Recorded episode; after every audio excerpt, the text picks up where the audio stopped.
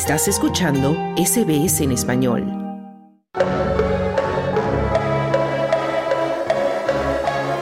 Hablemos de fútbol.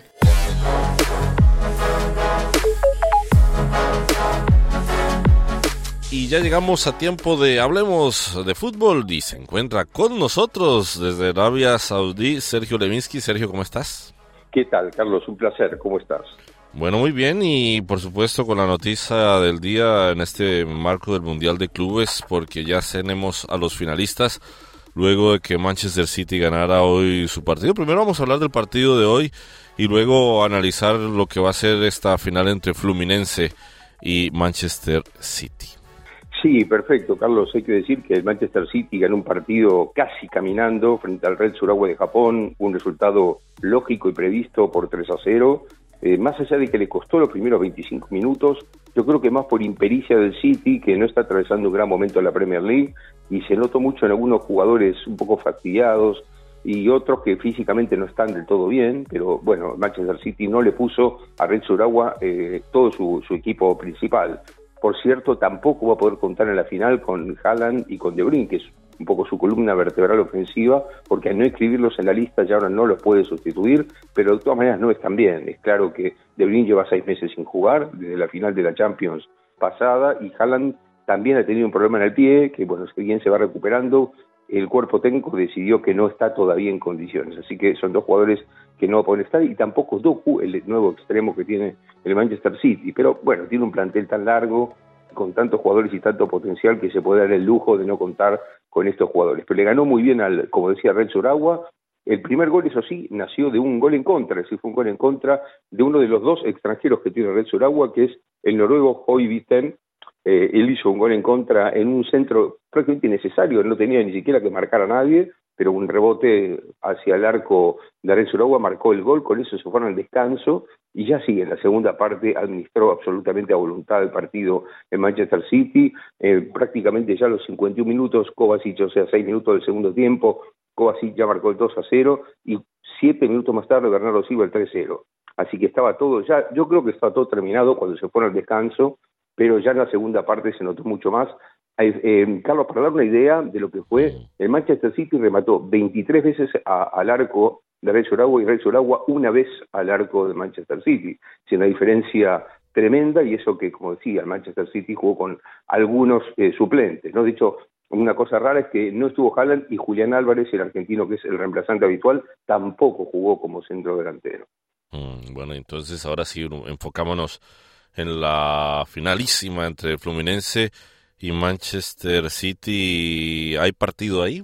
Sí, ahí sí que hay partido. Hay partido y yo creo que ahí sí Manchester City me parece que va a estar un poco complicado porque Fluminense, si bien soportó un poco el asedio del Al-Ali de los egipcios en el día de ayer, en el otro partido semifinal, la segunda parte clarísimamente ya el Fluminense fue dominador, eh, un equipo muy sereno, eh, tiene una virtud el Fluminense que es que no renuncia nunca a su juego bien típico brasileño de toque, de triangulación, con jugadores que son eh, en algunos casos muy, pero muy veteranos, pero muy inteligentes, que son jugadores ganadores, que transmiten muchísimo a los compañeros, y que además hay otra virtud que tiene Fernando Diniz, que es el mismo entrenador de la selección de Brasil, que es que eh, él ve claramente y no tiene problemas en quitar a los veteranos cuando ya avanza el segundo tiempo y los ve físicamente agotados ya lo hizo contra Boca en la final de Copa Libertadores, lo hizo contra el Ali en el partido semifinal acá de, del Mundial de Clubes, a todos los jugadores veteranos lo va sacando. Por supuesto que no al arquero Fabio, pero sí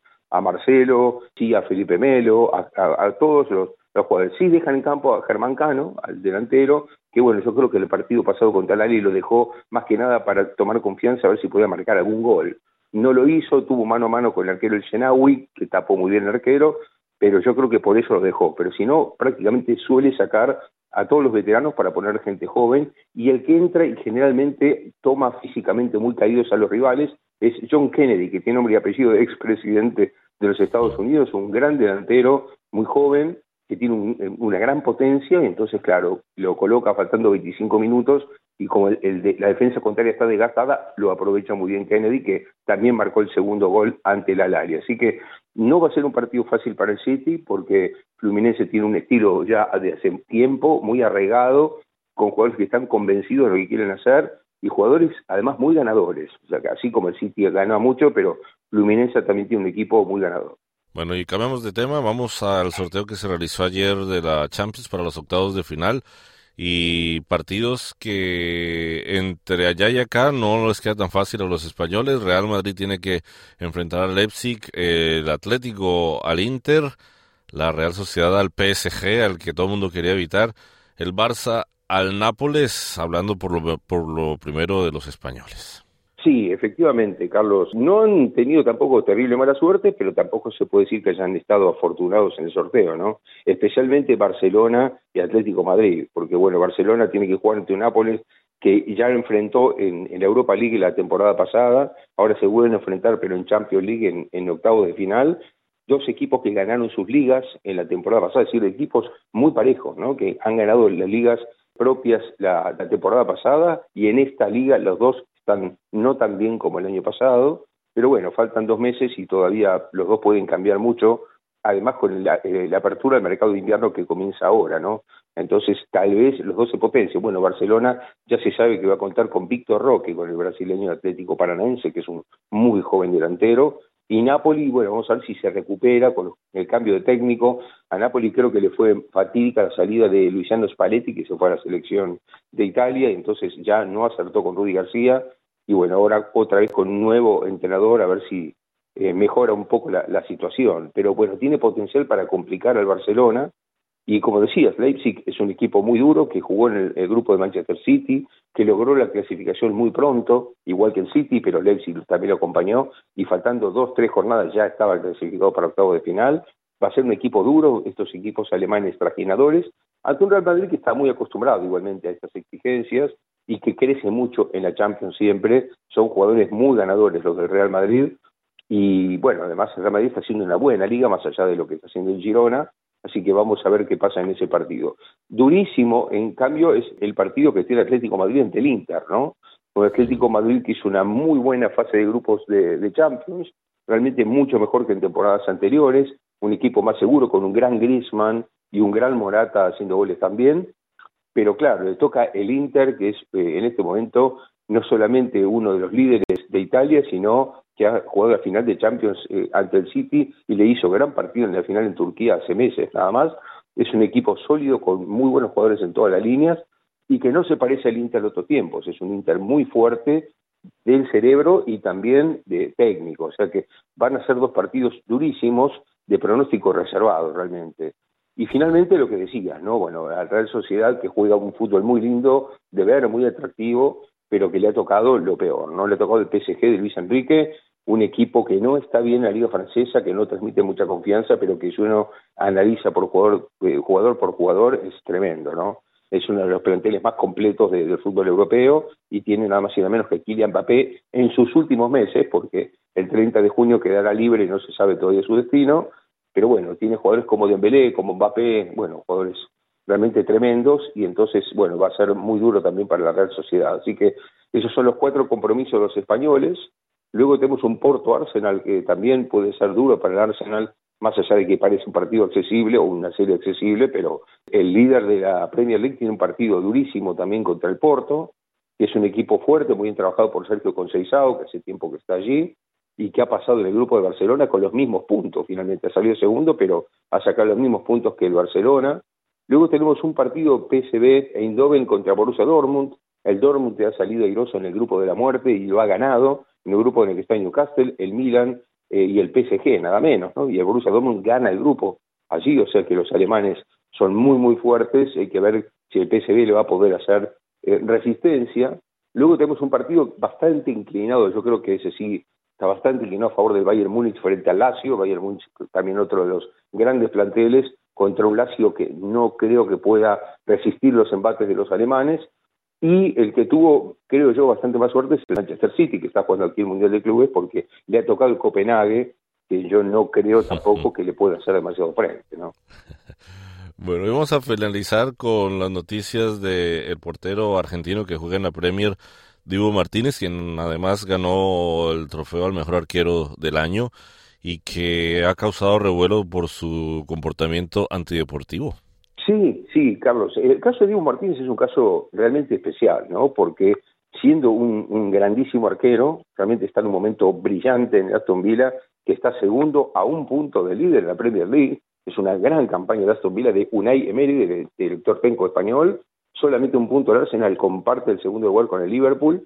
Es una campaña extraordinaria y Diego Martínez ha tenido un año sensacional como arquero. Lo que se le discute a Diego Martínez son algunas actitudes dentro del campo de juego. Por ejemplo, este último partido, una vez más, apareció contra el Brentford, peleándose por dos veces con jugadores del equipo rival, pero peleándose muy mal, en una oportunidad simulando una lesión, estuvo largo tiempo en el piso, lo fueron a buscar los jugadores del Brentford para que se levantara, él lo negaba, seguía diciendo que estaba lesionado, cuando por fin se levantó y ya cuando el resultado no le convenía a Aston Villa, fue a buscar a Brian Mappey, que es un delantero del, Brentford, para que se levantara Mappey. Entonces le decían, y desde el suelo Mappey le decía, bueno, pero hace un rato estabas tú en el suelo, ¿no?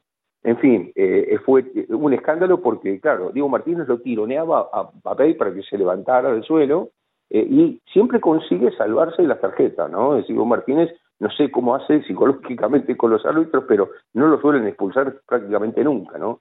Y entonces se le suma, claro, otras actitudes que viene teniendo Diego Martínez en la Premier League durante el año y también las que tuvo en el Mundial, por ejemplo, que, lo ganó. ¿Te acuerdas en la definición por penales cuando tiró el balón lejos a Chouameni?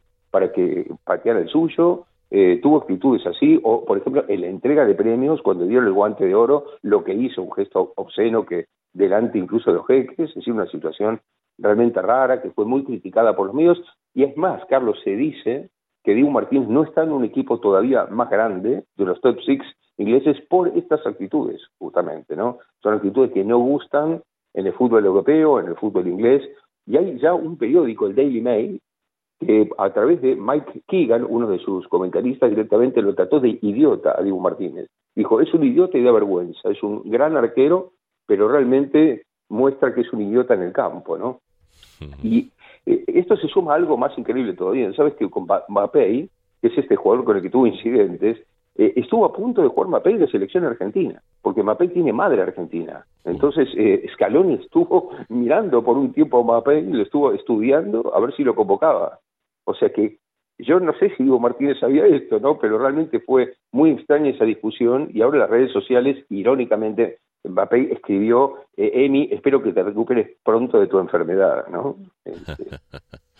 Sergio Levinsky, ya hablamos de fútbol. Muchísimas gracias por haber conversado con nosotros aquí en SBS Audio y estamos escuchándonos, por supuesto, en la finalísima del Mundial de Clubes.